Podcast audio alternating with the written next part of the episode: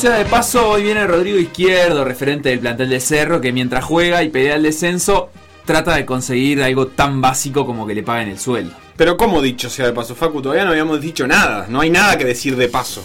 Entonces, dicho sea de arranque, hoy viene Rodrigo. ¡Uy, potro! No, no, no. amor. Rodrigo Izquierdo. Lo dije recién, Rodrigo Izquierdo. Ya habíamos quedado en eso, que el jugador de Cerro, del albiceleste, venía hoy. Bueno, me gustaba más para el potro, pero bueno, ah, ya que dijiste a Luis Celeste, dijiste a Luis Celeste, ¿no? Dije. Ah, perfecto. Ayer estuve viendo a Cordón, que perdió con Urupán. Y vos, ¿cómo se puso esa serie? Vos van a jugar un partido decisivo por el ascenso a la Liga Uruguaya. Va a estar lindo eso. Yo ayer de noche me dormí, pero hoy de mañana estuve viendo el Giro de Italia, que está divino. Kelderman y sus secuaces asaltaron los Alpes y obligaron. Ahí, Ah. asaltan y obligan. A mí el Giro me encantó, pero también un poco me aburrió. Ojo, lo vi, pero después me enganché mucho más con la Vuelta a España que se está corriendo y que tuvo una preciosa etapa ganada por un irlandés, de Irishman. Mucho, mucho ciclismo, eh. Ojo que no se nos vaya a colar un Eddie Manzulino entre las charlas hoy, eh. Ah, mucho ciclismo, mucho básquetbol, mucho lula, mucho fútbol, mucho rugby también. Ayer perdieron los teros contra Chile, que no nos habrán ganado en las eliminatorias, pero con la ovalada nos complicaron el sudamericano. Nos quedó la mala noticia para el final, ¿viste? Para arrancar con Por Decir Algo en su edición 683. Un programa que arrancó entusiasmado y ya se pinchó. No. Por decir algo, en vivo, hasta las 15, en M24.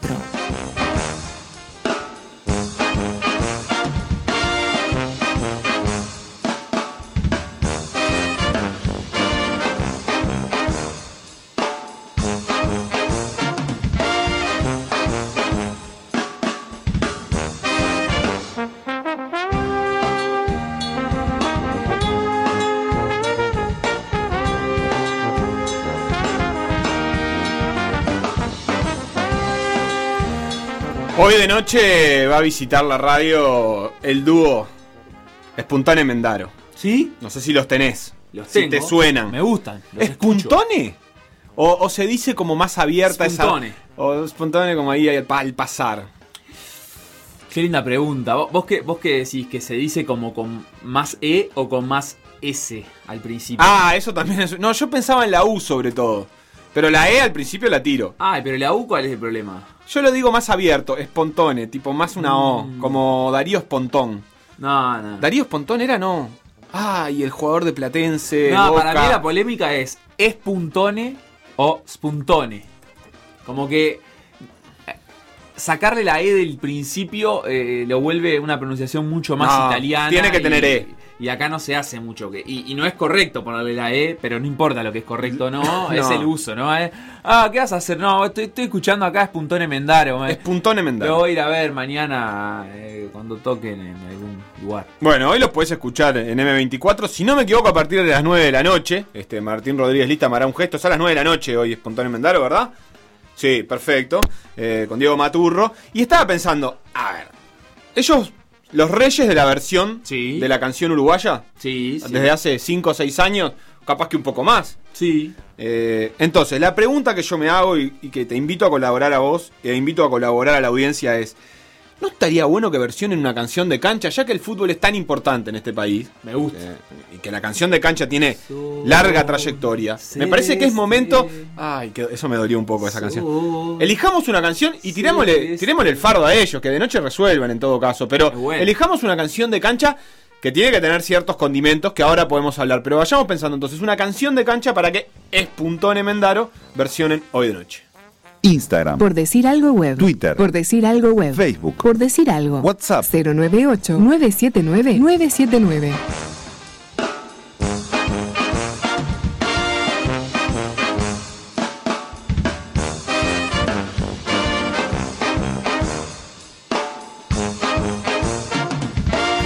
No me arrepiento. ¿Tenés la canción? De haber venido hasta acá. ¿Te No, gusta? ¿No? ¿No te gusta? pero ¿cuál es la cadena? Y- y la, la Porque esa es de Turf, ¿no? La original ¿Cuál es es? de Turf, sí. Ahí va. Eh, y ya no me acuerdo cómo sigue la canción de hinchada. Pero me gusta esa melodía como para versionar. A ver, pongámonos de acuerdo en algunas cosas. Eh, no puede tener la canción de cancha esta para el hincha progre, no puede tener eh, violencia. mucho insulto, No, claro. amenazas de muerte, eh, recuerdos de eh, obscenos, ¿no? Me parece que tiene que ser una canción un poco limpia en su, en su letra. Claro, como jactarse de algunas cosas propias, pero sin eh, ser agresiva con el otro. Un capaz que chicanear un poquito y nada más, ¿no? Sí, capaz que yo, yo diría, bueno, vino sí, voy tomando vino, bueno, me parece que está bien. Está todo bien con Voy, vino. chao, capaz que la inclusión de drogas más pesadas la restringiría un poco. Ah, bueno, está bien, qué sé yo, el rock and roll siempre la cantaba las drogas. Pero no así, problema. tan explícito como, por ejemplo, vino Faso y Pala en la banda nunca faltará, me parece mucho. Y sí, Yo creo que es mucho. Capaz que Un poco no, menos. No queda tan lindo, no queda tan lindo. Eh, estoy pensando. Eh, ¿Sabes cuál me gusta? Es eh, una canción de Tabaré Cardoso, el tipo de la radio, la hinchada nacional canta. A ver. Me enamoré, llevo la camiseta en la piel. Ah, qué lindo. llevo Borracho, yo te sigo hasta. No, no, no me acuerdo cómo dice la letra, pero empieza así. Es una, una linda canción. No me acuerdo tampoco al no acordarme toda la letra si incurre en algún insulto así o algo así. Pero creo que no. No- se no puede sacar, igual si es uno solo al pasar, se puede sacar el insulto. En la, en la versión puede tener alguna modificación. Eh, de Peñarol hay una muy linda que me acuerdo que San Paoli, eh, jugando con Universidad Católica acá en el Estadio Centenario, en una conferencia de prensa post partido, dijo: ¿Viste lo que era esa hinchada? Cantando con la melodía de claroscuro de la vela puerca. O sea, el loco estaba dirigiendo el partido, con medio enfermito como es él, y se había dado cuenta de qué melodía era la canción que estaba cantando en la tribuna y que eh, empieza toda la hinchada cantando Oh Peñarol, Peñarol, Peñarol dice esta banda loca te vino a alentar solo quiere verte dar la vuelta una cosa así Porque Eh, esta locura no puede parar. Yo te sigo aunque ganes o pierdas. Ah, es y lindo. no paramos hasta ganar la sexta dice al final Y al final no pararon, insulta sí, a nadie pero- pero, sí la, la verdad que la van a cantar de acá hasta que es Se canta acá la, esa tradicional de Boca de Boca, mi buen amigo, esta, campa- esta campaña volveremos a estar contigo, te alentaremos. sí, corazón. sí, sí, y- y- Esa no tiene insultos. Hola Bolso, hoy te vinimos a ver. Siempre me pareció curioso ese arranque de canción de Nacional, porque dice Hola Bolso. Eh, saluda al equipo, me gusta. Eh, también puede ser. No, no. Tiene que haber muchas más, pero muchísimas más. que A ver buenas. si. Para, vamos a recibir a Diego Maturro, ¿Cómo que no? ya está en línea y que va a ser el encargado de transmitir esta consigna o no, porque se la estamos metiendo medio de prepo. Eh, adelante, Diego, ¿estás ahí? Sí, buenas tardes, ¿cómo están? ¿Cómo estás? ¿Todo bien? Bien, bien, bien, acá tratando de pensar rápidamente qué, qué es lo que tengo que decir y cuándo. Eh, lo, lo bueno es que, mira, la consigna que estábamos ah, manejando es, si Espuntón y Mendaro son tan buenos haciendo versiones, a ver, Sí. tanto cartel que se sacan, tienen que hacer una versión de una canción de cancha en algún momento. Una versión de una canción de cancha. Sí, con letra, con la letra de la cancha. Está claro que ya las canciones de cancha son versiones de, de otras canciones, ¿no? Así que Sí. es una do- un doble versionado. Y, y, más acá en Uruguay que son versiones de versiones de canciones de cancha. Claro, este, versiones de, de la hinchada de San Lorenzo, por ejemplo. Exactamente. sí. Este, habíamos propuesto alguna. Facu tiene una de Tabaré Cardoso que no se acuerda la letra. Vos, no sé, ¿vos de qué cuadro sos? Yo soy de Peñarol. Está bueno, entonces eh, vamos a ir por el lado de Peñarol. Facu tenía una de Nacional para proponer, pero capaz que. Pero son casi las mismas. ¿Cuál es la de Nacional? ¿La de Tabaré Cardoso cuál es, Facu? Eh, el tipo de la radio se llama la canción. Ah, sí, sí, claro. Y, y la banda del parque canta eh, Me enamoré, llevo la camiseta en la piel, arranca así. Y Mirá. me gusta, me gusta mucho. Pa, no, o sea, conozco el tipo de la radio, pero como no soy fan de Nacional, no, no conozco la versión. de- Ay, la- Cuando estuvo Tabaré en, en Inmortales, estuvimos charlando de esto. ¿Y qué, qué dijo? que, que, que se emocionó muchísimo cuando cuando la cuando la escuchó porque él es bolso aparte Ah. y, y aparte creo que la escuchó por la tele este y, a- y le habían comentado y, le, y la escuchó por la tele estando con la madre debe ser espectacular para para un hincha de un cuadro que ve ese cuadro que la hinchada de ese cuadro eh, cante con un tema tuyo debe ser lo que es Es me muero, el momento llorar. máximo. ¿Eh? Es el momento. Pará, ¿y vos tenés alguna canción eh, para proponerle alguna hinchada? Porque otra otra otra cosa que tenemos para buscar. eh, uy, acabo de encontrar la letra de la de Tabaré Cardoso. eh, básicamente es un canto a la droga, al alcohol y, y a insultos, Facu. Me parece que te la voy a tener que descartar. Me enamoré, llevo la camiseta en la piel, Ah, o sea borracho, que- yo te sigo a donde sea, Ta, drogado me hasta día que me muera, no como el mancha que es botón. Está, no, ya no, no. Está, se ve que a mí se me, se me engancharon las primeras cuatro líneas de la, la primera estrofa y me gustaba, pero está, bueno, habrá que censurar. Este. eh, La verdad que está bravo encontrar una que esté libre de insultos, insultos. No, es free. imposible eso, ¿eh? Ojo, Este- mirá que hay una versión, ta, es una canción de Fito Páez que todo el mundo conoce, ¿no? La la alegría, alegría de mi corazón, la la la la la, la Copa Libertadores vamos a ganar. Este, que esa creo que no tiene. Ah, bueno, sí, dice, no somos como los AA de tal cual. Sí, sí. Bueno, alguna palabrita capaz que le, le podemos Sí, llegar a cambiar. por- ya que no mencione voy drogado y que no mencione eh, vamos a matar a alguien, es un- una virtud para el tema. Este, Diego, y la, y la otra es encontrar, proponerle a las hinchadas después algunas otras canciones de la música uruguaya que están por ahí más under, que están requiriendo una versión de cancha. Ese es un trabajo más fino que hay que hacer. A mí, mirá, yo estuve pensando así rápidamente, viste, en estos tres minutos que estamos charlando, A y me parece que los, los géneros que, son, que se prestan más para eso este es, es más lo tropical, ¿no? O lo, o lo, o lo más festivo, como yo que sé, eh, los decadentes, o bueno, los decadentes ya tienen mil, pero, pero el tema que no es de ellos, pero ¿vieron ese tema de, que cantan Majo y el Lolo? Ah, ¿cuál, es? ¿cuál de todos? Eh, es el somos tú y yo, el uno Sí. el otro. Ese me parece que tiene un gancho, ¿viste? Está lindo. Que rinde. No sé. ¿Y pero, no, pero, no tiene versión de cancha eso? y creo que no, yo qué sé. No sé. Ah, pero es, es- es fácil esa de, de hacer. eh, ¿no? Le- le- le- ¿Qué tendríamos que hacer para que vos le, le hagas llegar esta propuesta a Espontáneo Mendora? ¿Pasarte una letra posible? Y yo no sé si ellos van a querer hacerlo, pero pero podemos podemos empezar a tirar. Porque aparte tiene que ser, me imagino, ¿no? Por lo que me comentaron, este me imagino que tiene que estar, eh, tiene que ser una letra, eh, ¿cómo te puedo decir? Eh, que, que se pueda captar, no, no, no tiene que ser una, hay que, hay que excluir, dejar de lado la droga, la violencia, Sí, nosotros dijimos hasta alcohol y drogas blandas. Esa fue la consigna con la que empezamos. Ta, drogas blandas, estamos hablando de marihuana qué para, abajo. ponele, sí, como para no pudrirla mucho. Ta. Pero aparte, Somos tú y yo, lo, lo bueno que tiene es que la verdad es que la letra casi no hay que cambiarla. Con el Somos tú y yo, el uno para el otro, hasta ahí puede ser cualquier hincha con cualquier cuadro de fútbol. Con cualquier cuadro, sí, sí, sí, es verdad. Sí. A mí lo que me gusta de las canciones de cancha es cuando se identifica con el barrio también, Ah, ¿viste? sí. Que por Sí. ejemplo, yo creo que eso es una virtud que tiene, o sea, hablando de algo masivo, la, la hinchada nacional, que, que, que, que- que su cancha está y su- en donde está su sede, entonces como la blanqueada, ¿viste? Es como que está como, como asociado con el barrio y eso es una cosa que a mí me parece espectacular. Y, y más si sos hincha y, y más si vivís cerca y si, y si estás ahí haciendo la previa, ¿viste? En la, en la vuelta. Claro, se apropió de la blanqueada nacional y eso le permite tener un vínculo con el barrio. Eso está lindo. Ahí sí. suena. ¿ Estas somos tú y yo? Beto? Esa somos tuyo, pero no es de Majo y el Lolo, ¿eh? O sea, esta es la versión que hay que hacer canción de cancha. Pero esta canción no es de ellos. Vamos Peñarol. Ta, ta, ta, tará. Eh, Me gusta porque además em, eh, la hinchada tiene, ya la hinchada de fútbol incorporó mucho instrumento. Entonces puede hacer estas partes también la hinchada. Claro. La trompeta, todo eso ya está muy Y si querés que te tire otra, también te puedo tirar otra. A ver. Hay una canción, pero acá ya me voy, acá ya estoy, me pongo más exquisito con lo musical, por llamarlo de alguna manera. Ajá. Hay una banda argentina que se llama El Plan de la Mariposa, A la miércoles. ¿está? Nom- nombre de banda indie. No, está buena la banda, eh, ojo. Busquen el tema eh, Mar Argentino. De- del Plan de la Mariposa y pongan el estribillo.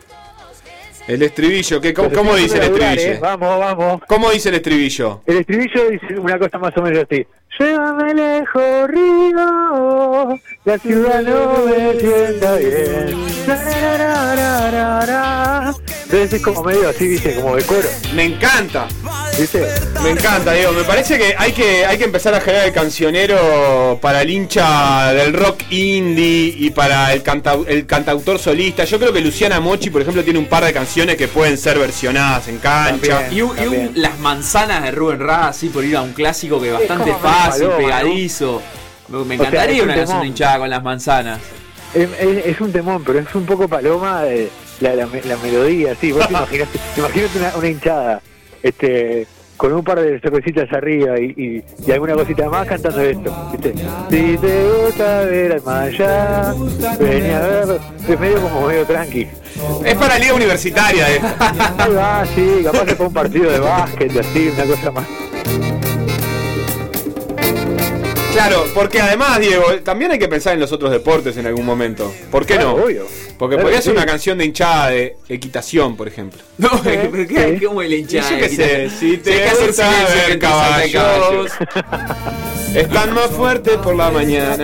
Claro, sí. No sé, yo qué sé, yo la tiro. Bueno, Diego, ta, hasta acá este momento que espero que sea el punto inicial de una larga colaboración entre nuestros programas para generar un cancionero alternativo y familiar Yo- para el deporte uruguayo. Yo voy a escuchar hoy de noche a ver si está esta pregunta, ¿eh? ¿Qué, qué canción de hinchada van a versionar? Dale, le pregunto, le pregunto. Ahora le voy a mandar un mensaje a Ale y le voy a preguntar. No sé de qué cuadro son, vos sabés.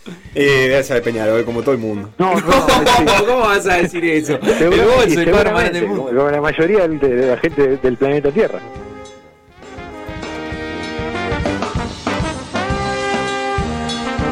Por decir algo. Conducción. Felipe Fernández, Sebastián Moreira y Facundo Castro. Producción y edición Conrado Hornos.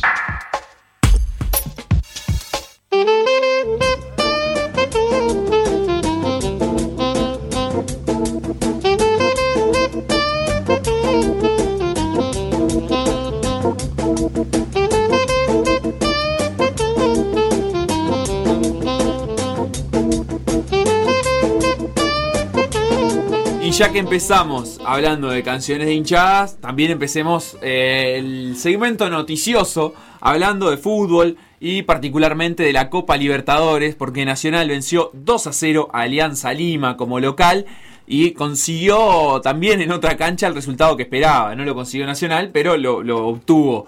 Eh, goles de Vergesio y de Treza a los 8 y a los 31 minutos del encuentro le dieron esa victoria 2 a 0 Nacional. Pero en Argentina, donde también se definían cosas para Nacional, eh, Racing venció apenas 2 a 1 a Estudiantes de Mérida y esa diferencia de un gol entre el resultado de Racing y el resultado del equipo tricolor le dio a Nacional el primer lugar del grupo F con 15 puntos, solamente una derrota, producto de el 1-2 contra Racing Club de Avellaneda. Eh, Racing también acumuló solamente una derrota, eh, producto de la victoria de Nacional en Avellaneda. Y con 15 puntos ambos clasificaron. La diferencia de goles de Nacional fue más 6 y por eso el equipo eh, que dirige ahora Jorge Giordano terminó en el primer lugar con ese saldo de goles más 5 para Racing Club de Avellaneda. ¿Consideraciones acerca del partido y acerca de este primer puesto del grupo para Nacional?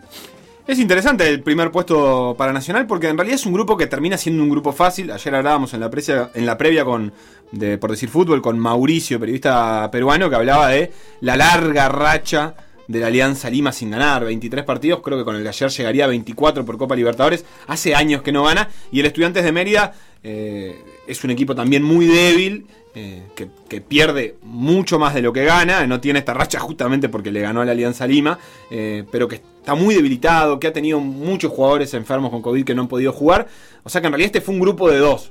En ese marco, quedar a la altura de, de- de Racing, a mí no me parece menor para Nacional, porque además ha ganado los partidos que tenía que ganar y algunos más, entonces creo que, que a pesar de que el grupo es fácil, fue fácil, eh, Nacional puede decir que cumplió. Y no siempre cumplen los equipos uruguayos que juegan ahí. Del partido, del partido de ayer, eh, creo que Nacional tuvo un primer tiempo muy bueno, donde dominó claramente el partido, este, mm, tuvo bastantes situaciones. eh, tuvo, es cierto, un gol, un, un penal en contra que terminó errando este, en Alianza Lima, Rubio, si no me equivoco, terminó atajando Roget. Eh, y después de eso tuvo varias situaciones, pudo haber hecho algún otro gol, terminó 2 a 0 con ese gol de Vergesio y ese de Treza, daba bastantes ventajas, ventajas en la Alianza Lima. El segundo tiempo ya no fue tan bueno de Nacional, eh, se fue quedando y durmiendo. ¿Por qué? Y bueno, uno no sabe qué pasa en la cabeza de los jugadores. El saber que estaban dos goles arriba de Alianza y que Nacional y que Racing no estaba pudiendo ganar en, en Venezuela puede haber sido un motivo. Yo no, creo no era en Venezuela, era en Avellaneda. en Avellaneda eh, puede ser un motivo. La verdad es que no creo que. que- no, no- no sé si eso opera tan firme. Me parece que Nacional es un equipo que ya ha demostrado a lo largo del campeonato que le cuesta sostener durante todo el partido el mismo rendimiento. Ha tenido muy buenos momentos y ha tenido muy malos momentos. Yo creo que el de ayer, lo de ayer se explica más por la. por esa dificultad para sostener. eh, rendimientos que por otra cosa. Obviamente, además a eso se agregaron algunos cambios. A los 66 minutos salió Vergesio, que había eh, sido el autor del primer gol y que había complicado mucho. Este, también sal- salió Emiliano Martínez un rato después, que jugó un muy buen partido. Este es una de las novedades de, de Nacional. Este, salió Amaral, que jugó un muy buen primer tiempo. Eh, y ahí creo que se empezó a desinflar. La verdad es que perfectamente Alianza Lima lo podría haber, em- eh, podría haber descontado y le podría haber quitado la clasificación a Nacional. Tuvo algunas pelotas en los palos, algunas pelotas que picaron muy cerca. Y si bien Nacional tuvo alguna situación más, no fue un gran segundo tiempo Nacional. No sé si a, a- a nombre de, a título individual, creo que lo más interesante de ayer fue lo de Amaral.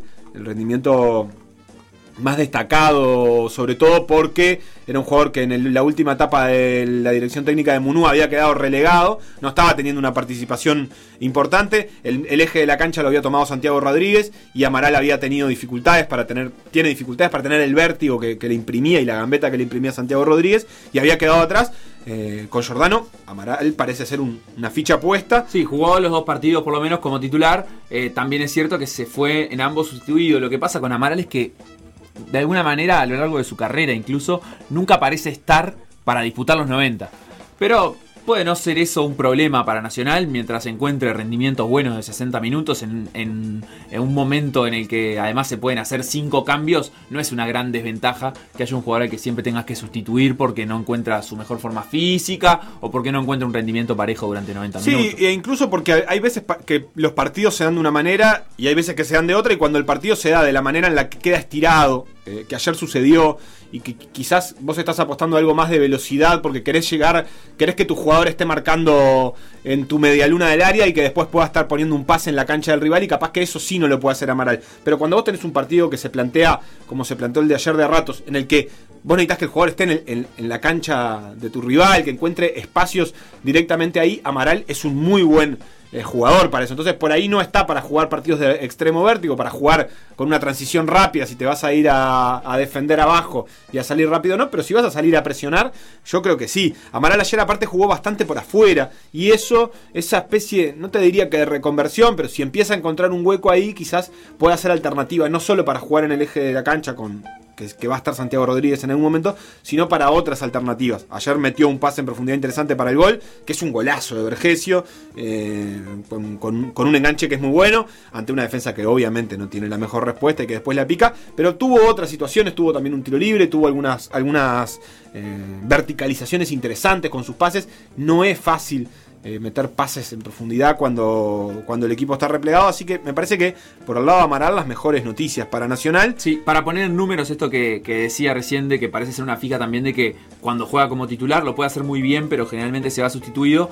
Por Copa Libertadores entre 2019 y 2020 Amaral jugó eh, un total de 5 partidos. Una vez ingresó desde el banco, la siguiente, las otras 4 veces fue titular y las 4 veces se fue sustituido. Y por el campeonato uruguayo entre 2019 y 2020 Amaral jugó 21 partidos, pero de los 14 en los que fue titular, en 13 se fue sustituido. O sea, realmente es una constante, por lo menos en el último par de años, en esta etapa de la carrera de Amaral. Y la verdad es que por los números que, se ven también en las estadísticas, también lo era en su, etapa anterior Nacional Amaral. Es un jugador que todavía es joven dentro de todo. No es joven eh, para decir, bueno, no es un juvenil, pero es un jugador joven. De Tiene 20 23 de años. 23 años y además una con, con, digamos un agregado que es que nosotros no estamos acostumbrados a que eh, grandes jugadores estén a esa edad en nuestro fútbol. Eh, y Amaral pintaba para ser un gran jugador. Veremos qué, qué- qué pasa en el resto de esta temporada y si pueden mantener esta continuidad eh, para, para seguir consiguiendo nivel. Yo creo que si Nacional logra tenerlo en la rotación, ya va a ser una gran noticia. Este, Amaral es un gran jugador y además a sus 23 años tiene un montón de experiencia y un montón de partidos. Este, mucho menos de los que debería quizás, pero, pero ya hace muchos años que está en Nacional, hace muchos años que se habla de él y eso en algún momento le va, le va a empezar a, dar rédito también y va a empezar y empezará a mejorar y aprender cómo jugar eh, con las capacidades que tiene.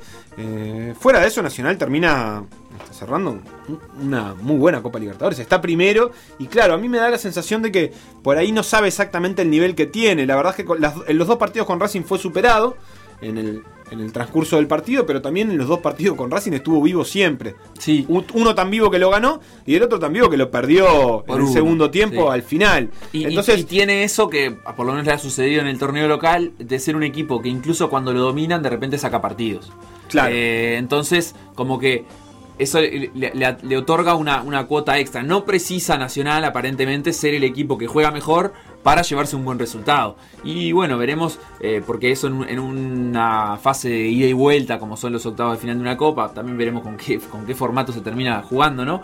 Eh, pero nada, si, vos en un partido como visitante, que probablemente sea dominado por, por algún equipo que pueda ser superior si ligas mal en el sorteo o lo que sea, pero te llevas un empate o te llevas algún gol de visitante, eh, estás más que vivo y, eso te, te, da una, una, chance extra cuando tengas que, definir de local. En principio, también aclarar eso, ¿no? Nacional termina primero en el grupo y eso le da una ventaja de, cerrar como local en octavos de final por lo menos. Después habrá que ver con quién se va cruzando si avanza. Sí, pero solo tiene tres primeros arriba, si no me equivoco. Tiene Palmeiras con 16, a Flamengo con 15 y mejor diferencia de gol.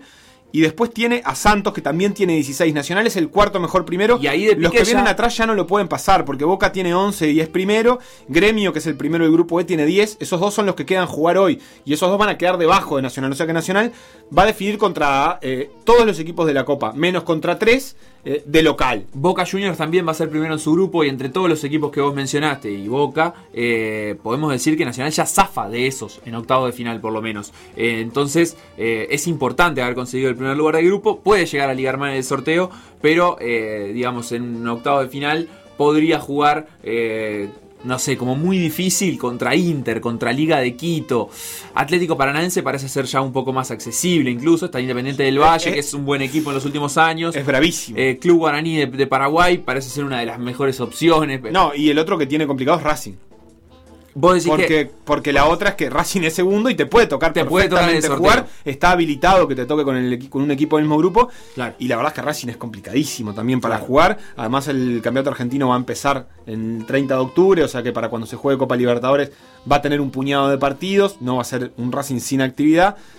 Eh, es muy desparejo lo que te puede tocar. Te puede tocar Independiente del Valle, campeón de la Sudamericana, eh, finalista de la Libertadores hace tres años y uno de los mejores equipos de la primera fase, o te puede tocar Atlético Paranense que está peleando el descenso. Sí, hoy se definen los dos grupos que quedan por cerrarse. Eh, todos a las 21.30 horas. Universidad Católica va a enfrentar a Inter eh, de Porto Alegre y Gremio va a jugar contra América de Cali, mientras que por el otro grupo Libertad va a jugar contra Independiente de Medellín y Boca Juniors contra Caracas. El grupo de Boca es el grupo H, mientras que el grupo de Gremio e Inter de Porto Alegre es el grupo e. Ayer eh, estuvo la clasificación de Independiente del Valle, que le ganó 2 a 0 al Barcelona, y Flamengo le ganó 3 a 1 a Junior. Con eso quedó Flamengo primero, por eso decíamos, con 15. Independiente del Valle con 12. Había una chance de que Independiente del Valle quedara fuera si perdía y ganaba Junior. Finalmente eso quedó lejos. En el otro grupo ya no había posibilidades. Palmeiras le ganó 5 a 0 a Tigre, que además de estar en la B fue con un equipo alternativo. Palmeiras quedó con 16 puntos. Y Guaraní le ganó 3 a 2 a Bolívar, en lo que algunos vi que decían por ahí, el mejor partido intrascendente de la historia de la Copa Libertadores, porque la verdad es que ganaba Guaraní 1 a 0, eh, se lo dio vuelta en, el 80 y el 89 Bolívar, y Guaraní se lo volvió a dar vuelta en el 92 y en el 96. Increíble. Eh, para ganarle 3 a 2. Eh, no cambiaba demasiado la cosa, Guaraní llegó a los 13 puntos, Bolívar se quedó con los 4 que tenía, que le permiten jugar Sudamericana, pero en un, equipo, en un grupo que también quedó muy desparejo. hoy de lo que dijiste, interesante el gremio el, el gremio América, dijimos, ¿no? Sí. Eh, bueno, todo en realidad, pero el gremio América. Eh, y, el, y el Inter U Católica, no por la U Católica que está eliminada, pero América le puede ganar a, a Gremio y, e intentar forzar algo con el Inter es difícil, pero bueno, ahí es difícil porque no solo precisa la derrota de Inter, sino que además precisa absorber entre la victoria de América y la derrota de Inter una diferencia de 5 goles. Siempre este está la picardía de por medio de que quien va a definir la suerte del Inter es un poco el gremio, que es su clásico rival. No sé, te digo yo, va, va perdiendo el Inter en, en Chile con la Católica 2 a 0. Y vos sabés que si te hacen, te perdés 3 a 0, lo eliminás. Sería muy grosero, ¿no? Es muy grosero, pero muy bueno. Grosero, muy grosero. Llegan un par de mensajes. Diego dice, pregunta, si podríamos decir que Nacional está jugando en la Libertadores con suerte de campeón. Eh, Ayer le un poquito, le un poquito, sí. Yo no sé si con suerte de campeón, capaz que con un poco de suerte, pero, pero también con mucho mérito, ¿eh? Porque, no, digamos, no es... Eh, la verdad es que estamos acostumbrados a que equipos uruguayos, incluso Nacional en algunas oportunidades, no generalmente en fase de grupo, pero como que se compliquen las cosas a sí mismo cuando tienen rivales que no son de, gran porte, ¿no? Eh, y terminen quedando afuera de las copas, eh, no contra grandes equipos ni a la postre campeones, sino contra equipos más o menos. Y bueno, en este caso me parece que es un mérito de Nacional haber... Eh, transitado este grupo con tanta comodidad, ganando los partidos que tenía que ganar, consiguiendo puntos de visitante, dando la sorpresa contra Racing. Después no pudo hacer lo mismo acá como local contra Racing, pero ya venía de ganar allá, entonces eh, estaba clasificado y las cosas estaban como mucho más, eh, digamos, la tensión competitiva del equipo ya, ya se diluye un poquito cuando sabes que, estás clasificado. Y por acá, eh, alguien, Daniel, con un poco de enojo, dice, siempre lo de Nacional es fácil, ¿eh? ¿Cómo se nota que son hmm. manchas? Pero la, no creo verdad que siempre lo de Nacional sea fácil. No, no creo que incluso esto, creo que es un mérito conseguir que un grupo... en los papeles fácil se termine confirmando como fácil. Sí, no, y además, este, la verdad es que Peñarol ha quedado, se ha complicado con cosas, esto que estaba diciendo, con cosas que en apariencia eran bastante similares. Eh, incluso, capaz que con estos mismos nombres, yo no sé si Peñarol no se ha complicado con el Alianza Lima alguna vez. Este, y, de hecho el grupo de Peñarol es un grupo que, tampoco era una maravilla, incluía un equipo peleando el descenso en Chile. Dos veces con Jorge Wilterman, por ejemplo, que no es un equipo, o sea, tiene la altura, eso es una verdad, pero quedó eliminado con un equipo que pelea el descenso en Chile y con un equipo que pelea el descenso en Brasil. Esa es la realidad de Peñarol. Bueno, es contra el control del que pelea el descenso en Chile no es que quedó eliminado porque tampoco clasificó, pero perdió puntos ahí, que son los puntos que Nacional obtuvo también para clasificar, no solo los de local. Sí, sí, es una realidad. Pasémonos un poquito al rugby. Sí, por favor. Porque hablando de rugby, ayer Argentina 15 le ganó a Brasil 15. Estamos hablando del sudamericano Cuatro Naciones que se está disputando en el Estadio Charrúa. Fue por 40 a 15, dominó el partido el equipo de Argentina. Eh, no comenzó en la primera parte de la mejor manera, pero de todas formas ganó. el capitán de Argentina dijo que fueron más protagonistas del juego, eh, que querían haberlo hecho mejor ante Chile, que por momentos jugaron buen rugby, pero fueron un poco indisciplinados, porque recordemos que contra Chile ganaron apenas por un punto eh, que era una sorpresa porque se esperaba más del equipo argentino en ese debut. Sí, claro, por eso te iba a decir, ganaron por poco y, un poco también creo que igual ese resultado de la primera fecha Argentina-Chile eh, le da un poco de valor a lo que hizo Uruguay ayer, que terminó perdiendo, pero contra una selección que ya no es para nada una cenicienta como es la chilena. ¿no, sí, Uruguay perdió 22 a 21, lo que no se le dio a Chile contra Argentina, que perdió por un punto, se le dio a Chile contra Uruguay y le ganó por un punto. Uruguay que aspiraba a un triunfo para llegar a esa última fecha, eh, a definir el título contra Argentina, ahora queda mucho más entreverado y entran a... a si Argentina gana, empate, le gana Uruguay será campeón de Exacto, porque va a haber ganado los tres partidos, pero de lo contrario, si Uruguay le gana a Argentina, hay que ver el resultado con Chile, las diferencias, eh, eh, no sé si, si hubo puntos bonus, en fin. Eh, es interesante el resultado, no es, una llamada de atención fuerte para Uruguay que hace rato que viene sintiendo el respiro en la nuca de Chile. Chile tiene un técnico uruguayo que es Pablo Lemoine, que fue director técnico de los Teros hasta el, 2010 hasta el 2015, después fue, si no me equivoco, como es la figura manager del rugby uruguayo, eh, se terminó yendo, se terminó yendo a Chile y Chile viene experimentando un crecimiento sostenido hace bastante tiempo, eh, ha obtenido algunos buenos resultados. Y es una llamada de atención que vos sabés, Facu, no es en el único deporte en el que Chile le ha pegado esta llamada. Este proceso que está empezando en el rugby lo hemos visto en otros deportes que después se te hace inalcanzable esa brecha. Sí, y no es la primera vez que a Uruguay le tiene, esta llamada de atención. Eh, hace un tiempito conversaba con Diego Maño, que no está jugando este torneo porque está lesionado, pero es el jugador de los teros que más partidos tiene con la camiseta de Uruguay y de cualquier selección de América. O sea, es el jugador con más partidos en su selección actualmente, en cualquier selección de América. Y decía que el camino rumbo al Mundial, no al último, no al del año pasado, sino al anterior, eh, que Uruguay clasificó y llegó, ¿te acordás? Como con aquellos pergaminos de ser la única selección amateur que llegaba al Mundial, era como la noticia aquella, fue en 2015. Eh, el camino para aquel Mundial de 2015 eh, comenzó para Uruguay en un partido contra Chile con derrota. Uruguay perdió aquel partido contra Chile y fue la primera vez en la historia que Uruguay perdió contra Chile en aquel entonces. Eh, estamos hablando entonces de, ah, no sé, 7, 8 años atrás. no, es, no es poco el tiempo que Chile lleva compitiendo, metiéndose en la conversa. Y bueno, en aquel momento por suerte Uruguay también pudo reponerse y seguir su camino rumbo a dos mundiales consecutivos. Este, así que eh, nada, un, simplemente un resultado que en este sudamericano a Uruguay le complica la posibilidad de acceder al título, que era realmente el objetivo que tenía. Sí, igual más allá del resultado, creo que lo más importante es lo otro que, que acabas de decir vos, que tiene que ver con la cuestión de proceso, porque el título del, Cuatro Naciones Sudamericano tampoco es que, obviamente es importante para una selección como la uruguaya, que no está habituada a, ganar torneos, tampoco es que te clasifica a ningún lado ni te habilita gran cosa, pero sí la sensación de tener a Chile eh, como un serio eh, retador para el, para el único cupo real que tiene Sudamérica para el Mundial, eh, es, es complejo. Entonces ahí este, ahí la gente del rugby lo sabe mejor que nadie. Evidentemente hay, hay una señal de alarma a la que hay que atender. Facu, hasta acá las noticias. El fin de semana se define esto, ya lo dijiste. Se define esto el fin de semana eh, con los partidos entre Uruguay, Argentina y eh, Chile contra Brasil. A primera hora Chile-Brasil se puede, si, se- si quieren verlos tienen que descargar la app de Sudamérica Rugby. Eh, no se puede ver eh, por, por internet, por la página de Sudamérica Rugby. Hay que descargar la app. Ayer hubo un try de Amaya, Facu, que si alguien tiene muchas ganas trate de verlo porque eh, salió de una pelota. Estaba abajo de, los de, los de, los palos, los teros presionando mucho. El, el line de. El, in-goal de, de Chile y le pegó con un tres dedos brillante. Yo estaba viendo el fútbol y decía, este tipo lo tienen que poner nacional ahora a jugar. Un tres dedos impresionante que agarró a Maya. Este, recomendado por si quieren ver por lo menos las mejores jugadas. Eh, el domingo va a ser, eh, van a ser estos partidos a las 14 horas Chile-Brasil, a las 16.45 Uruguay-Argentina. Mañana, esto no lo habíamos dicho, se va a sortear eh, la siguiente fase de la Copa Libertadores y también de la Copa Sudamericana. Nosotros mañana no tendremos programa porque la radio ha decidido... de alguna manera homenajearnos a nosotros en el Día del Periodista y del Trabajador de la Comunicación y por lo tanto eh, no, no habrá programación en vivo. Eh, pero para escuchar todo lo que no hay que ver el fin de semana, tenemos la ayuda, la asistencia de WO y la gente de ver si me lo pierdo.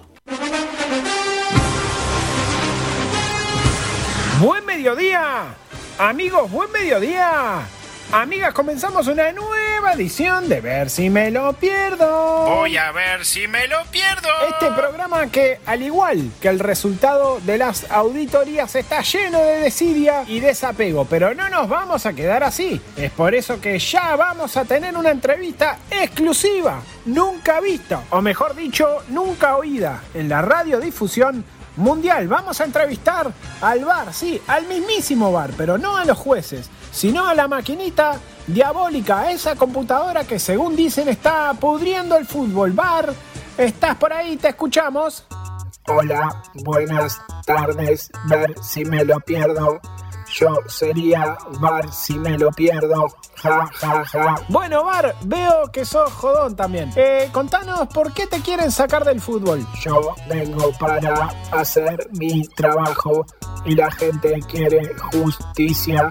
Si quieren justicia, que vayan al barrio de los judíos a justicia y a mesa. Bueno, pero usted, Bar, dice si es gol o si no, o si hay alguna anomalía o no. Usted es el culpable. Bueno, a mí me preguntan y yo respondo. Es como su hermana que le preguntan y siempre dice que sí. Bueno, bueno, se me puso agresivo el Bar. Bueno, cuénteme, en la famosa jugada del gol de Uruguay, ese contra Ecuador, midieron con el brazo, estaba inhabilitado el brazo. ¿Le parece justo eso? Uruguay jugó espantoso. Si se agarran de lo que yo decido, van a quedar más afuera que la de gabinete. Así que a mover las patas Cáceres y hagan funcionar el doble 5 que si no, no los puedo salvar. Bueno, eh, Bar, por último y para retirarnos, ¿hay alguna decisión de la que se haya arrepentido? Soy una máquina, no soy una persona.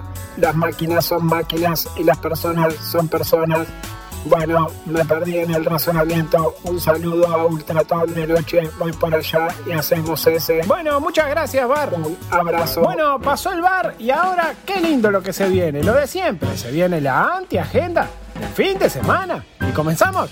Viernes. Está ideal para perderse el clásico Sub-19 Nacional Peñarol, Peñarol Nacional por BTV. Les recomendamos perdérselo porque ninguno de los que juega hoy va a llegar a Europa, salvo que reabran las fronteras y se vayan de vacaciones por un viaje pago por sus padres sábado. Sábado tenemos Atlético de Madrid contra Betis, o mejor dicho, el partido de despedida de Luis Suárez. Una lástima que de tan joven se lesione y deje el fútbol. Traten de no ver esa cena desgarradora, se lo recomendamos. Domingo.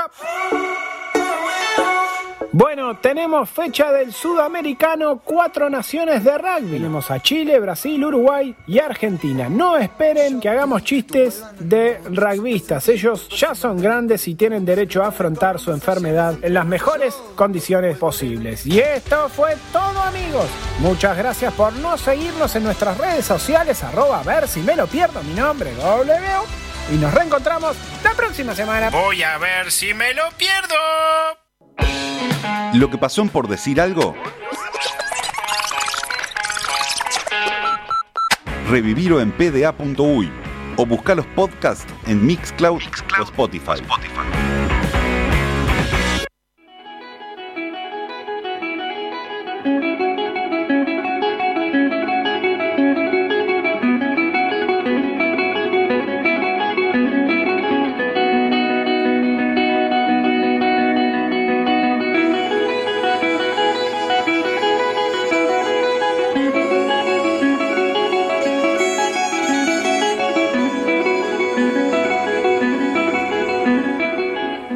sencillo encontrar algo emotivo en un gol en la hora, en un clásico o en una final del mundo. Los videos de YouTube repasarán mil veces esos momentos después de los clics furiosos de los hinchas que quieren revivir la emoción. Pero las emociones no son todas mainstream. No son solamente cuando están todos los focos. No todo pasa frente a las cámaras. Ahora, ¿cómo encontrar ese momento entre las miles de horas que se juegan en un año cualquiera, en un campeonato cualquiera, de un país cualquiera? Ocho partidos por fecha se disputan en el campeonato uruguayo, 90 minutos por partido, 30 fechas, son 21.600 minutos de fútbol uruguayo, disputados por 300 jugadores, de los cuales apenas sabemos los nombres de un puñado. Rodrigo Izquierdo debutó a los 16 años en San Ramón, en el corazón del Santoral Canario.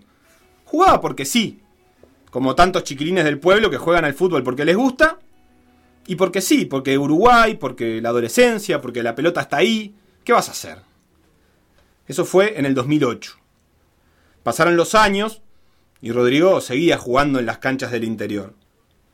A mediados de 2012 llegó la oportunidad de probar en Montevideo para intentar cumplir el sueño del jugador profesional. Quedó. En Cerro alguien dijo que sí, que aunque ya tenía veinte y pico, que para todo es poco, pero para el fútbol es mucho, valía la pena darle la oportunidad. La cosa es que los sueños no son tan fáciles. En ese 2012, poca cosa. La chance de entrenar en tercera siempre y en primera veces, sí, pero entrenar no es jugar. Hubo que esperar, estar sentado en los duros bancos de suplentes, mirar a los compañeros correr y jugar. Otras veces ni siquiera eso, escuchar las listas de convocados y no estar, verlo desde la tribuna. Así se fue el 2013 y así se estaba yendo todo el 2014, afuera de la cancha. Hasta que llegó la fecha 4 de una apertura cualquiera, en septiembre, uno de esos 240 partidos que se juegan en un año cualquiera en el fútbol uruguayo. Sin televisión, sin mucha historia que contar. Un cerro necesitado visita al Raúl Goyenola, como siempre. Y ahí sí, al fin. Rodrigo Izquierdo entra a la cancha. Fueron 58 minutos entre los 20.000 que se juegan en un año en primera división. La emoción. Nadie lo sabe. El resumen de Tenfield se perderá en el olvido. El show de goles durará 20 segundos. Pero Rodrigo, que ya tiene 22 años, hace por fin su debut en primera división. Aunque todo parecía encaminarse, el sueño dorado del fútbol es un camino con más irregularidades que el propio Trócoli. Un puñado de partidos en dos años y casi siempre mirando de afuera, de nuevo. Hasta que, a principios de 2017, un milagro colombiano llamado Diego Barragán se apareció en la Villa del Cerro y decidió que ahora sí, que Rodrigo Izquierdo no era de relleno, que tenía que jugar. Titular indiscutido a partir de ahí, fue parte de la mejor versión de Cerro, un equipo con acento colombiano que tocaba y jugaba como si hubiese aprendido en Cali. Con esos pergaminos se fue a México a sumar kilómetros y ahora está de vuelta en Cerro. Tiene que pelearla. El sueño mágico del futbolista para la mayoría es una lucha diaria. Se juega siempre y se cobra cuando se puede. A los jugadores de Cerro aún le deben plata de enero. Entre todos esos jugadores, entre una pila de sueños cumpliéndose como se puede, está Rodrigo Izquierdo, que jugó de lateral derecho, izquierdo, alguna vez de volante, pero nunca deja de lucharla. Rodrigo Izquierdo, futbolista de Cerro, bienvenido.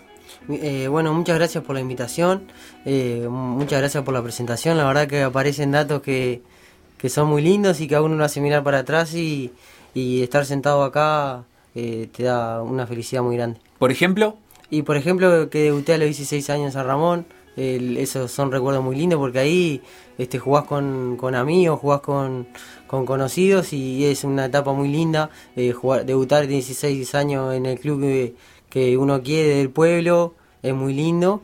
Este, bueno, y después el debut en primera división también, mirar para atrás y, y ver que costó muchísimo llegar a primera este pero realmente siempre siempre fue lo que quise y, y bueno y después en el 2017 cuando cuando llega Barragán que me da la confianza y me puedo afirmar eh, empieza a crecer mi carrera cuando uno tiene 16 años, debutás en San Ramón en tu caso, pero jugás y, y soñás con ser profesional.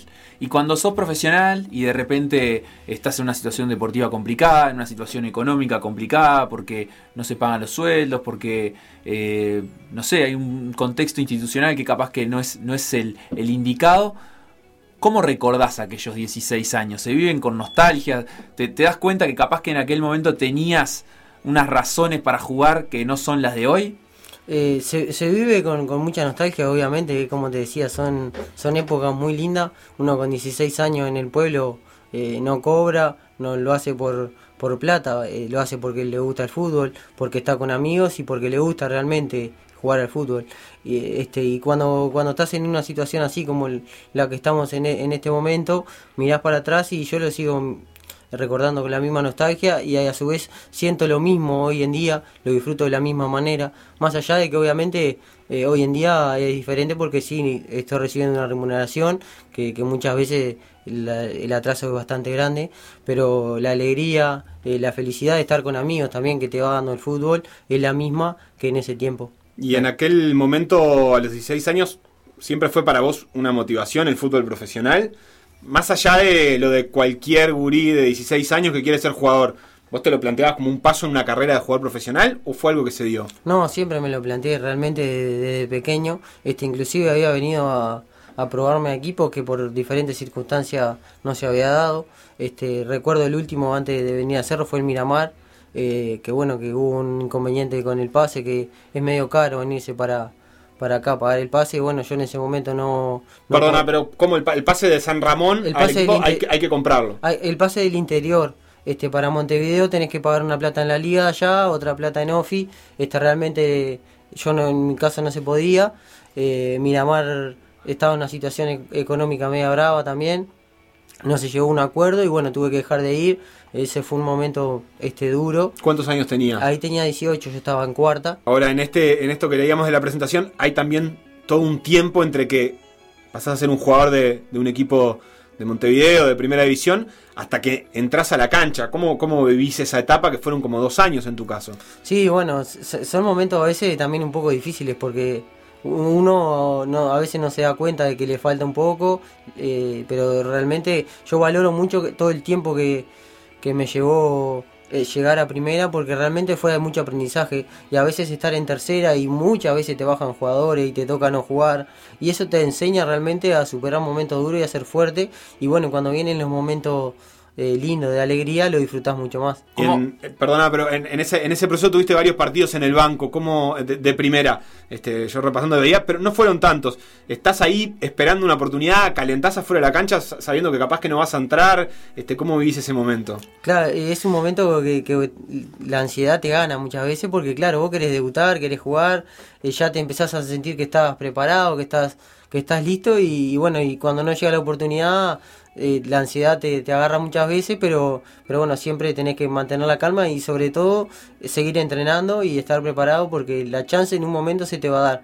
Después depende de uno si lo que hizo para atrás fue para estar preparado y aprove- aprovechar esa chance. Y tenés momentos de calentura que decís, no, yo no vengo, voy a dejar, tengo 21 años, hace dos años que estoy entrenando y no juego. O, no, se, no se da tanto eso, no sé, capaz tenés compañeros que dejaron en ese proceso. No, en mi caso no, no tuve esos momentos. Siempre, sí, obviamente, momentos de calentura hay este, y, de, y de tristeza, obviamente, pero a mí en mi caso me sirvieron eh, para motivarme y salir adelante. Inclusive me tocó vivir un momento que, que no me llevaron a la pretemporada y ese momento sí que es duro, eh, porque ves que todos tus compañeros se van y vos te quedas acá. Y no sabes qué va a pasar, si te vas a ir a préstamo, si vas a ir a tercera otra vez. eh, pero yo lo agarré, seguí entrenando, seguí entrenando y al final me quedé en cerro y bueno, y después lo que, ya saben lo que pasó. ¿Cómo, ¿Cómo manejas esas frustraciones de ese momento que no vas a la pretemporada, cuando de repente habías jugado algunos partidos en primera y después te vuelven a no tener en cuenta? ¿Cómo, cómo, cómo trabajás vos con esas frustraciones? Yo la en mi caso la uso para, para entrenar más. Eh, sé que eh, obviamente que por un rato no querés que se te acerque nadie, eh, querés estar solo para que se te vaya el enojo más que nada, pero después agarrás y, el- bueno, como yo te decía en mi caso agarro y lo uso para entrenar, en esos casos empiezo a entrenar doble o triple horario eh, para estar preparado, porque la chance yo, yo pienso que, que se te da en algún momento y lo que sí realmente considero que, que si vos hiciste las cosas bien te va a llegar la oportunidad. ¿Y cómo fue para terminar un poco este recorrido, el momento del debut? Yo veía este, tu historial y decía, si yo estuviera en ese lugar y después de 3, 4 años de estar luchándole ahí, eso, ese, ese momento en que me dicen que voy a jugar contra Tacuarembó, este, tiene que ser un momento muy emocionante, pero capaz que para vos en ese proceso fue un momento más nomás. No, no, no fue un momento más, fue un momento muy, emo- muy emocionante. Pablo Rodríguez, que era el, el técnico, hacía un par de fechas antes que me había llamado a su vestuario y me había hablado. eh, me había dicho, mirá, eh, hoy en día siento que estás para jugar, que sos eh, capaz del mejor lateral que tenemos, pero la situación del club era complicada porque el club estaba peleando el descenso, había mucho, mucha gente grande, mucho hombre y, era difícil. Entonces cuando se acomodó un poco, que, que nos salvamos del descenso y se acomodó la situación, ahí fue que me hizo debutar. A los 10 segundos los clavaron ese día. Eh, no, fue terrible. Aldo Díaz. Aldo Díaz, Aldo. Dos goles, pero además el primero fue al minuto y medio. No, eh, sí, creo que saca- sacamos nosotros, hicimos un par de toques y se le ¿Quién quedó era el arquero? Cubero. Cubero se la dio en los pies a uno y Mati, yo veía que vos venías cerrando atrás y No, con los brazos hacía como no puede ser, acabo de entrar. El primer partido y que ya te pase eso, pero bueno, está, es una- un lindo recuerdo. Se comieron cuatro Nos ese día, pero que no recuerda, pero bueno. Supongo que el resultado queda un poco en la Sí. anécdota, lo importante fue que El debut, sí, el resultado, sí, como decía encima de eso que vos decías de, de un minuto ya perdiendo 1 a 0, pero está el, lo que queda es eso de, de haber debutado. Después te costó igual afirmarse, eso también me imagino que tiene que ser un proceso difícil, porque supongo que cuando uno debuta dice, bueno, me saqué esto, ahora sí. Pero en esos dos años siguientes jugaste no tantos partidos, no, no recuerdo la cifra, pero menos de 10, por ejemplo. Sí, costó, costó afirmarme. eh, jugaba un partido, iba tres al banco, no me citaban 10. Eh, no, era. Y ahí sí que tenía que ser fuerte de cabeza porque yo en ese caso sentía que estaba haciendo las cosas realmente bien. Pero también es como te decía un poco, que a veces, o la situación que estás viviendo de que el club, que si pelea un descenso, capaz que el técnico que está prefiere jugadores más grandes. O si no, que va en gusto del entrenador que está, capaz que le gustaba más otra, otro compañero y bueno, lo que había que hacer era apoyar a ese compañero, que por suerte tenido buenos, buenos compañeros de puesto, eh, y darle para adelante y entrenar porque la oportunidad se iba a presentar eh, eh, en algún momento. Ahora vos no, no te fuiste del club, no sé si es lo más común, pero muchas veces cu- cuando no encontrás un lugar, la, la- la búsqueda es probar en otro. Vos hiciste una carrera que en Uruguay solo tuvo a Cerro, ya hablaremos un poco de, de tu experiencia en México quizás, pero digo, te mantuviste ahí a pesar de que no jugabas mucho esperando el momento. Sí, me mantuve ahí esperando un momento. En un momento tuve para salir a préstamo, eh, pero bueno, las circunstancias no se dieron y me seguí, me quedé ahí y bueno, y lo que seguí entrenando. Muchas veces fútbol dos equipos y a uno le tocaba estar afuera los dos equipos y, y a- iba a correr a la pista y yo corría pensando en, en que bueno, sí o sí, en algún momento tengo que estar yo ahí. Claro, hacías cuenta, decía, acá están 22 y no estoy yo. No estoy yo y, y yo decía, bueno, pero está, si me mandan a correr 10 vueltas y correré 11 vueltas pa- para cuando tenga que estar ahí y no quiero salir más porque ya sé lo que es estar acá afuera. Ahora quiero saber lo que es estar ahí adentro y no salir y no salir más. ¿Y qué cambió o qué pasó cuando llegó Barragán que hizo que pasaras a jugar? No te digo que todos los minutos, pero sí todos los partidos este, indiscutidos. Y bueno, eh, no sé, la verdad que eso habría que preguntarle a él. Yo le- obviamente que le estoy muy agradecido. eh, me dio la confianza y como yo te digo, fue un cambio, un cambio muy importante en mi carrera porque si no era por él que, que venía y me daba la confianza, no sé. Pero él te a habló, te dijo, mira, sé que no jugaste nunca en estos cuatro años, pero ahora vas a ser titular y vas a jugar todos los partidos, o fue una cosa natural? No, fue natural, no, en ningún momento me habló y me dijo eso. Empezamos la pretemporada y, y bueno, haciendo los trabajos y todo se ve que se dio por mí. Justo también tuve el, que Agustín Santana estaba en la selección y ahí como que íbamos a ser los dos laterales, Agustín y yo. Y cuando llegara, cuando Agustín llegó, ya teníamos la pretemporada hecha, él, ya me conocía a mí y, en eso creo que le saqué un poquito de ventaja. Hicieron tremenda campaña con aquel equipo, apertura intermedio seguro, capaz que después bajó un poco el rendimiento, no lo tengo muy claro, pero hicieron Creo que quedamos tercero en la apertura y en el intermedio también estuvimos ahí, lo peleamos. Después clausura bajamos un poquito, pero el año fue muy bueno en, general. ¿Y qué, qué, diferencia tiene jugar con un técnico? Barragán decía, es un técnico como más lírico, que quería jugar, que quería este, tener la pelota. ¿Cómo, ¿Cómo sentiste eso? Que es diferente a lo que hace habitualmente Cerro. Sí, eh, ya de los entrenamientos son distintos, porque acá estamos acostumbrados a hacer pretemporada de de correr muchos muchos kilómetros o mucha fuerza y el trabajo, el método de ellos era todo con pelota. O sea, capaz que corríamos lo mismo, pero, pero con pelota y después él te daba la confianza de, de eso, de tocar y si teníamos Por eso eh, muchas veces es difícil acá en el porque el hincha es impaciente y si vos das tres pases para atrás ya empieza, dale, juega para adelante. Y él nos daba la tranquilidad esa de que lo hagamos, que no importaba. Que si teníamos un error por salir jugando, que él se iba a hacer cargo se iba a ser responsable y eso fue, fue fundamental.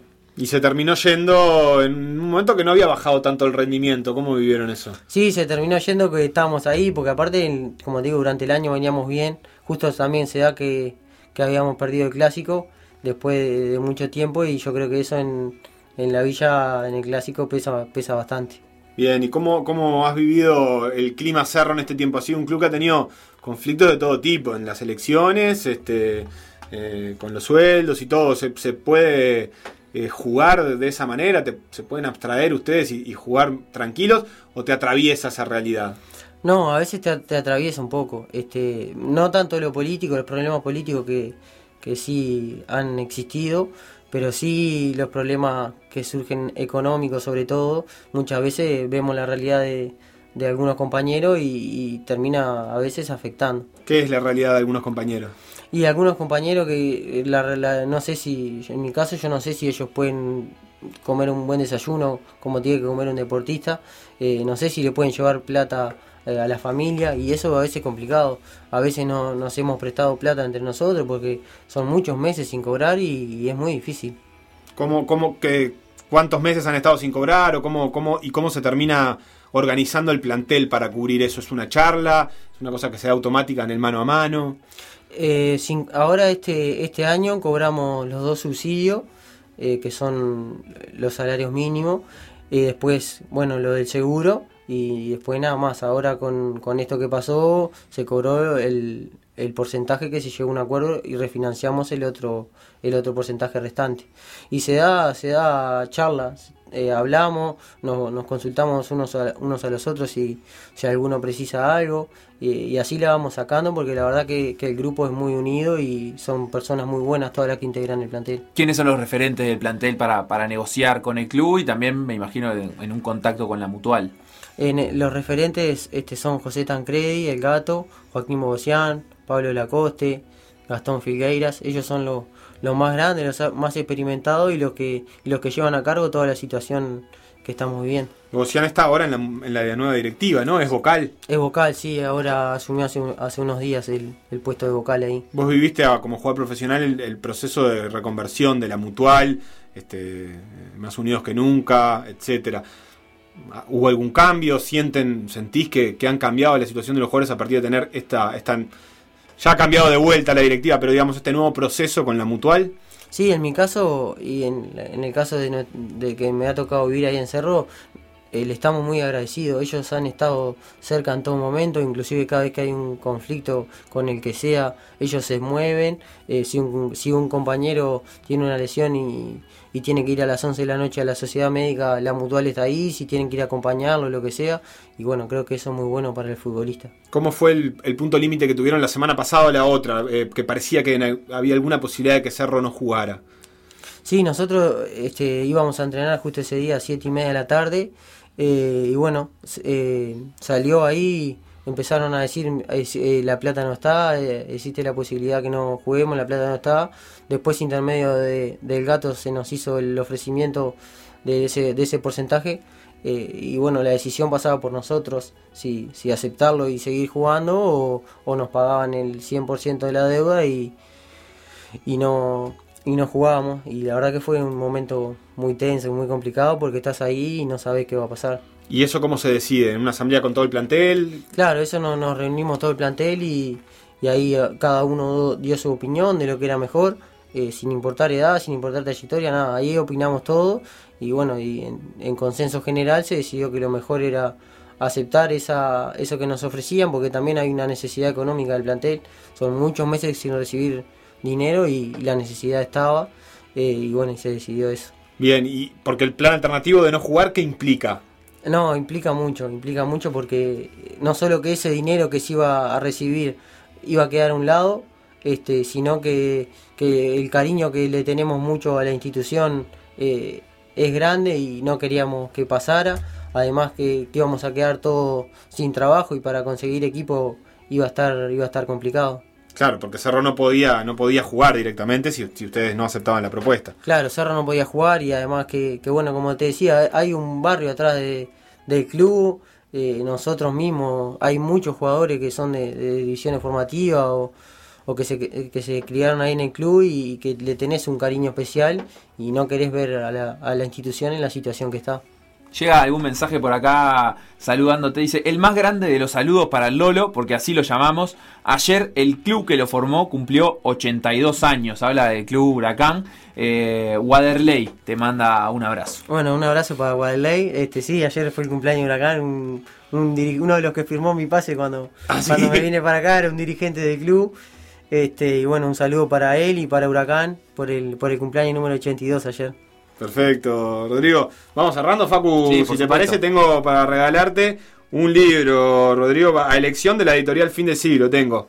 La vida después del fútbol. No es que te esté retirando. Oh, me, quedan, me, quedan, me quedan unos años. Pero bueno, todavía. es el que tenemos. Y segunda vuelta futbolista, este último de Sebastián Cittadini, el otro también de Sebastián Cittadini, pero con Patricia Puyol. Elegí el que quieras, eh, para vos o yo qué sé, se lo puede después vender a un compañero, yo qué sé. No, no, Acá me, no vamos a gusta jugar. a leer, me gusta leer, me gusta leer. Perfecto, bueno, te vas preparando entonces para el retiro con la vida después del fútbol. Tiene historias de eh, futbolistas que se han retirado y cómo han vivido ese proceso. Está muy bueno de Sebastián Chitaini y Patricia Puyol. Muchas gracias por este rato, Rodrigo, y la mejor de la suerte. Nos quedó fuera México y todo, ¿eh? Es verdad que estuvo, tuvo un tiempito en, en México. ¿Cómo estuvo esa experiencia? Ah, estuvo muy linda, la verdad que, que estuvo buena. Eh, fue una, también me tocó conocer a, a Maradona, que fue algo Opa. muy lindo. Me tocó vivir un terremoto, o sea que, que me pasó todo allá. Yo te decía, jugaron contra Dorados. Jugamos contra Dorado, sí, estaba él ahí, está, es totalmente diferente. ¿Te dijo unas palabras? Me- se, arri- Eh, se arri- se- ah, sí, sí. Se arrimó a saludar ahí como con una humildad tremenda. Este, y, ta, y es algo distinto. ¿Pudiste darle un abrazo? eh, Sí, una foto tengo ahí, o sea, tengo una, eh, fue un recuerdo muy lindo que tengo con él. Y también, como te decía, me tocó llegar y al mes vivir un terremoto, o sea, que, que me pasaron todas ¿En qué ciudad estabas? en Cuernavaca. En Cuernavaca, iba cerca Sí. del Distrito Federal. ese. Sí, ahí a una hora más o menos. Perfecto. Y, y hicieron una buena campaña, además, ¿no? En la Copa México, sobre Sí, todo, en en algún Copa- momento llegaron a semifinales. Sí, llegamos a semifinal y quedamos eliminados con Toluca, con Toluca por penales, sí. Volverías a emigrar entonces. Sí, volvería a mirar, sí, fue una experiencia muy linda, la verdad que sí. Bueno, muchísimas gracias Rodrigo Izquierdo por, por estos minutos y muchos éxitos en lo que viene. Bueno, muchas gracias a ustedes por la invitación y el mayor de los éxitos en el programa. Lo que pasó en por decir algo. Revivirlo en pda.uy o buscar los podcasts en Mixcloud, o Spotify.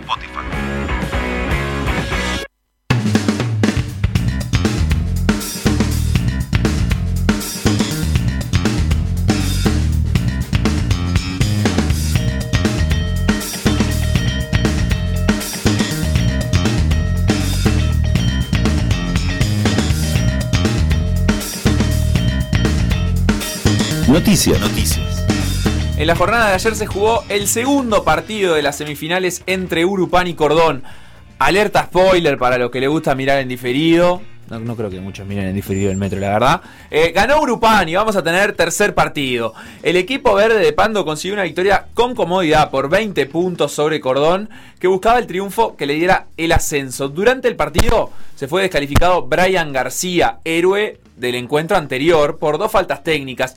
Wolwen fue el goleador del equipo ganador con 20 puntos, mientras que Nando Cáceres aportó 18 Pero desde acá y a título personal, vaya una mención especial para el señor Claudio Charquero, veterano de mil batalla, que jugó un segundo tiempo, bárbaro, anotó 10 puntos. Emociona, emociona verlo a Charquero dentro de la cancha. Una carpeta, una calidad, que ba- batalla aparte, sigue batallando ahí en todos los rebotes. Eh, hoy se va a jugar el segundo partido entre Olivol Mundial y Estocolmo, serie que gana Estocolmo 1 a 0. Una nueva victoria del azul hoy sería el ascenso. Si hubiera tercer partido, se va a jugar el sábado. Para mañana quedará la definición del ascenso entre Cordón y Urupán.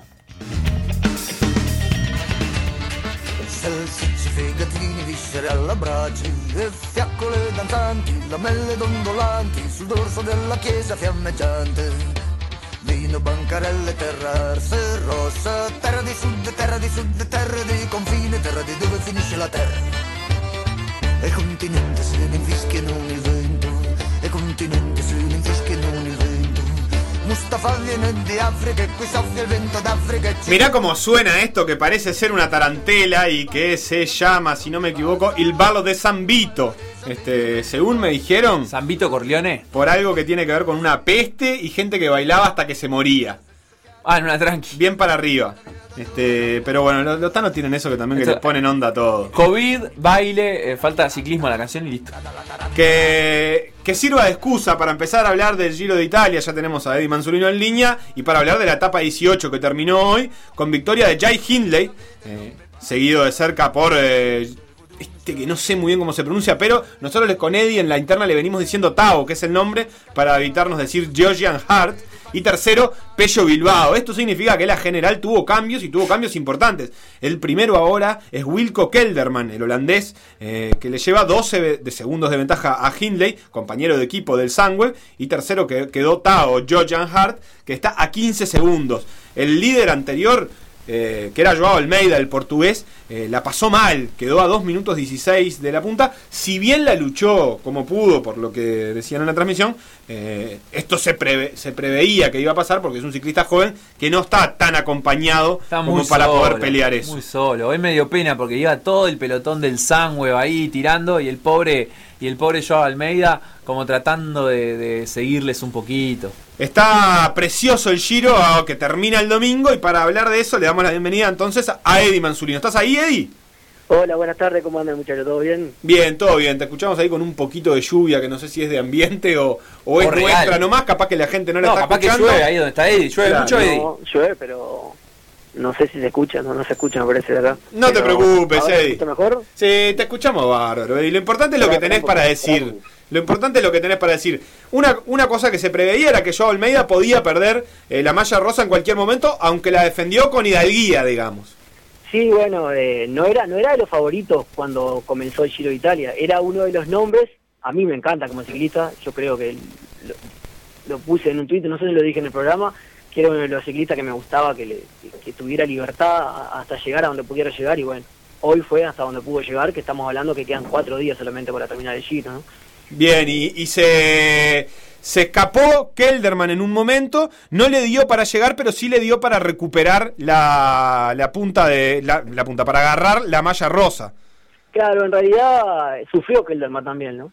Eh, porque Kelderman venía a solo 17 segundos de, de Almeida y, y quien, se, quien hizo la mejor carrera para mí fue para mí fue el Ineos. El Ineos vio que Almeida venía flojo y se aprovechó el primer trabajo que hizo el Sunweb y después se puso a trabajar Ineos y dejó a Tao Gegenhardt. Eh, estoy escuchando, hoy estoy escuchando Eurosport en, en, en inglés y Aprendimos. Gegenhardt. Gegenhardt. Y bueno, y luego eh, bajó de la, de la fuga que venía Roban Dennis, que hizo una ascensión al, a- al estebio impresionante, y largaron inclusive a Kelderman, quedándote de Hindley, eh, junto con, con, con, con, Dennis y con, y con Tao. Eh, y luego Kelderman fue perdiendo muchos segundos, no olvidemos que Kelderman estaba solamente 17 segundos y los otros venían a 2.39. Y queda, estos tres es prácticamente un empate técnico.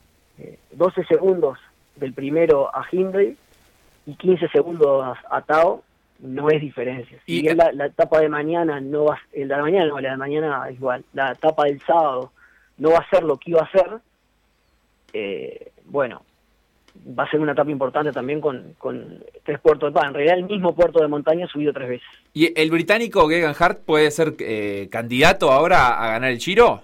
Bueno, yo creo que es el- de, de los tres es el que, el que está mejor. Bien, ¿y por qué? Porque viene subiendo, viene subiendo. Hoy hoy venía fuerte, vino rueda de, de Denis todo, todo, el, todo el estadio y cuando fueron a subir el último puerto fue él el que, el que hizo toda la subida con Hinder de la rueda porque eh, Kelderman venía persiguiendo y bueno, como un juego de equipo no podía no podía tirar. Y luego los últimos dos kilómetros sacó, fue que hizo la gran diferencia porque le imprimió un ritmo impresionante a la, a la escapada y bueno, no ganó la etapa porque bueno, Hinder venía a rueda y, Porque ya había hecho todo el, des- el- todo el desgaste. y así todo no perdió ni un segundo, no lo logró, la, hablábamos, hablábamos con un amigo, no lo logró, ni- no lo logró largar de rueda a, a Tao a- habiendo hecho todo el puerto a rueda, ¿no? Le sacó la bonificación nomás, digamos. Le sacó la bonificación, que bueno, que tampoco fue tanto, son, son cuatro segundos de diferencia que, que- Bueno, pero es lo que le permite estar segundo a Hindley, digamos. permite el segundo. Pero estamos hablando que esto no, no existe esta diferencia de 12 segundos al segundo y 15 segundos al tercero con lo que queda, ¿no? Porque no nos olvidemos también que el domingo viene a contrarreloj, no es paseo Claro. triunfar por Minas. Pero ¿cómo maneja el Sunweb esto de tener el 1 y el 2 a esta altura de la carrera? Y lo que va a manejar va a ser el que esté mejor, va a ser el que va a estar. No, no, no, van a inmolar, como dicen comúnmente, a Hindley por Kelderman, como no lo hicieron hoy. Claro, hoy, no, hoy no lo esperó, no trabajó tampoco adelante, pero fue todo el, todo el camino, lo que hizo lo que tenía que hacer, obvio, ¿no? Fue todo el camino a rueda. Kelderman se fue desinflando al final, aparte, además. En realidad, en un momento lo terminó pasando Pello y con distancia. Pello y Sí. Fuslan, si no me equivoco. Pello y Fulano y después Pello hizo una, la última sesión fue impresionante. Lo pasaron y eso que eso que te pasen los que vienen de atrás y te dejen como parado también que, creo que psi- psicológicamente lo, lo pudo haber derrumbado un poquito. En un momento se recuperó, pero en los últimos kilómetros de- de- del, del- del último puerto llegó a 2.18, si no me equivoco, en la, en la etapa de hoy. ¿no? En la etapa de hoy, sí. Este, esto estamos hablando entonces de que el sábado tenemos una etapa que tiene un par de subidas eh, en montaña y que el domingo tenemos contrarreloj y que puede pasar casi que cualquier cosa entre esos tres que están arriba. Sí, ¿Estamos de acuerdo? Tenemos, mañana tenemos 257 kilómetros planos, que son 257 kilómetros. Es un Plano montón. O no, es un montón, o sea, no hay descanso. Y bueno, los equipos, los sprinters van a imprimir ritmo para poder llegar, o alguna fuga se puede hacer para llegar, no va a ser fácil la etapa de mañana. Después tenemos el sábado, triple subida a Sestrier, que es un puerto de primera categoría. No es lo mismo que había, que teníamos eh, teníamos a Danielo, eh, teníamos eh, una, una importante etapa, no va a ser igual, pero va a ser importante, pero va a ser buena. Y el 15 kilómetros de contrarreloj el domingo Perfecto, veremos ahí si Hindley, Hindley o Tao le pueden descontar. También veremos ahí si el San Antonio Florida nos puede descontar los 100 puntitos que le lleva el PDA Cycling Team en el Velo Games. Porque te quiero recordar que venís 100 puntitos abajo. Ya veremos al final si esto lo mantenemos. Eh, pero chicana aparte, pasemos a hablar de la Vuelta a España porque está coincidiendo en el calendario, Facu. Y Sí, eh, Maximiliano por acá nos pregunta si te podemos preguntar eh, la- por la prueba de mañana en la Vuelta a España. ¿A quién ves de favoritos en una carrera sin, sin montaña? Y Bennett, ¿Cuál Bennett? el, el- el que embala. Sam. Sam Bennett, el que no es belga, porque en, lo- en los en, en los números del siglo de, de la Vuelta a España le pusieron la banderita belga, es irlandés. Ah, Tanto- le pusieron, le pusieron mal. Le pusieron mal a él y en un tweet a Richard Carapaz le pusieron la bandera de Colombia y también saltó. Y resulta que es ecuatoriano. Salió picando. La etapa de hoy tuvo a Dan Martin como ganador, Primo Roglic segundo y Carapaz tercero. Por ahora la tónica de la Vuelta a España viene siendo que los favoritos, va, va muy poco, van tres etapas recién, pero los favoritos han definido. Y son los tres esos los que están más fuertes. Yo, yo pensaba ver a un poquito mejor a Dumoulin, pero evidentemente no llegó bien. Pensé que iba a ser el líder del, del Jumbo, pero bueno, Roglic sigue andando y mientras siga andando va a ser el líder. Y Dan Martin me encanta como ciclista y, está ahí, pudo ganar la etapa. Y bueno, son los tres que están ahí y después... Ah, bueno, también tenemos a Kus, ¿no? Pero Kus es 100% peón de Roglic, pero creo que Kus está al nivel de los de, de Roglic, Martin y Carapaz. Ha sido uno de los que más ha amenazado, sobre todo ha obligado mucho a que lo tengan que seguir en varias escaladas, ¿no? Claro, claro. Porque empieza a romper y se ve que Carapaz no lo quiere dejar ir, por ejemplo. Y lo que pasa es que es peligroso dejarlo ir. Eh, ellos van a trabajar, yo creo que van a trabajar para Roglic, pero tampoco van a dejar que Kus pierda mucho tiempo, porque Roglic no olvidemos que viene en un Tour de Francia, un desgaste, después no paró, o paró poco, corrió las clásicas.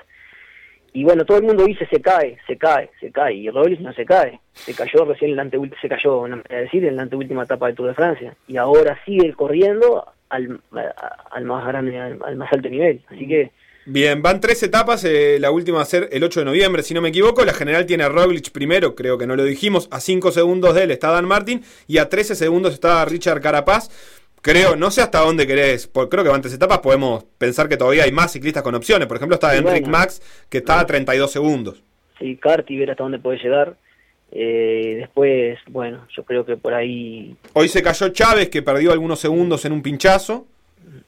Que yo creo que no va a estar más de esos nombres porque ya se ve se ve que son, son los que están más fuertes no, no, no creo que puedan la Vuelta a España si bien tiene buenos puertos no no es como el Giro de Italia que tiene puertos largos tendidos y esfu- esfuerzos de una hora una hora y media subiendo un puerto. Eso en la Vuelta a España se da pero muy poco. Inclusive el domingo no se va a subir el domingo no se va a subir el Tourmalet que se iba a subir. No dejaron entrar a la Vuelta a España no se sube Tourmalet ni Ubisque eh, y eso también va, que iba a ser la etapa reina prácticamente de la Vuelta a España, no, no se va a poder hacer. Eddie, lo que sí hay en, eh, en esta vuelta a España hay lluvia y capaz que hasta nieve tenemos por la época del año. Sí, eh, en realidad, sí porque se, hace, está, se está haciendo un mes más tarde y bueno, mm, puede haber... Y muy al norte también. Claro, también siempre frío ahí, o por lo general es frío, más entrando ya casi el invierno. Ahí capaz que Roglic tiene alguna ventaja o no. Supongo que Carapaz no tiene muchas ganas de pasar frío. Y no, frío no tiene ganas de pasar Carapaz, pero son ciclistas que están acostumbrados, han corrido hace años que están ahí en, Europa. Yo no creo en esas cosas. Ojo, influyen, ¿no? Obviamente que influyen, como influye la altura y haber nacido en la altura, pero a este nivel eh, creo que, que van a influir otras cosas. Bien, eh, Eddie, te vamos dejando por acá. En la penca de la Vuelta a España no tengo mucho para chicañarte porque estamos muy hundidos los dos. Estamos a tres puntos nomás, pero la verdad que estamos bastante abajo. Ni la mirada, ni la mirada, la, penca de la Vuelta a España. No la mires porque creo que no vamos a sumar más puntos que estos, a menos Pero miren que... que termina, el giro termina el domingo, no sea grande. No, no, no, ya sé, pero ya hicimos, después de nuestra campaña pasada en la que terminamos entre los 200 peores del mundo, creo Sí. que ahora que estamos entre los 1500, 1200... Pelearla ahora ya está, ya estamos Eh, conform- pero, eh, eh, es que cuando se está bien hay que agrandarse, porque cuando se está mal te van a pegar, así que... Sí, sí, sí. Lo, lo cierto es que si, si algo tenemos para decir es que vos nos dijiste que yo Almeida podía pelear, así que casi todos nuestros puntos los hiciste vos en esa penca. Bueno, muchas gracias por el reconocimiento. Agradezco. Un saludo a mi novia, agradezco a Radio Esposa. Abrazo, Eddie. que pasen bien. Hasta acá llegó por decir algo, son las 3 de la tarde. Mañana no tenemos programa, es el día del periodista, así que saludo a Facundo Castro y a todo aquel que a todo el Que tenga un periodista adentro, eh, déjelo salir, que le va a hacer muy bien. Ahora viene todo por la misma plata. Nosotros nos reencontramos el fin de semana. Si es que hay fútbol uruguayo, porque ya está corriendo el rumor de que no. Pero si es que hay fútbol uruguayo, eh, nos encontramos el fin de semana para esos partidos. Así es.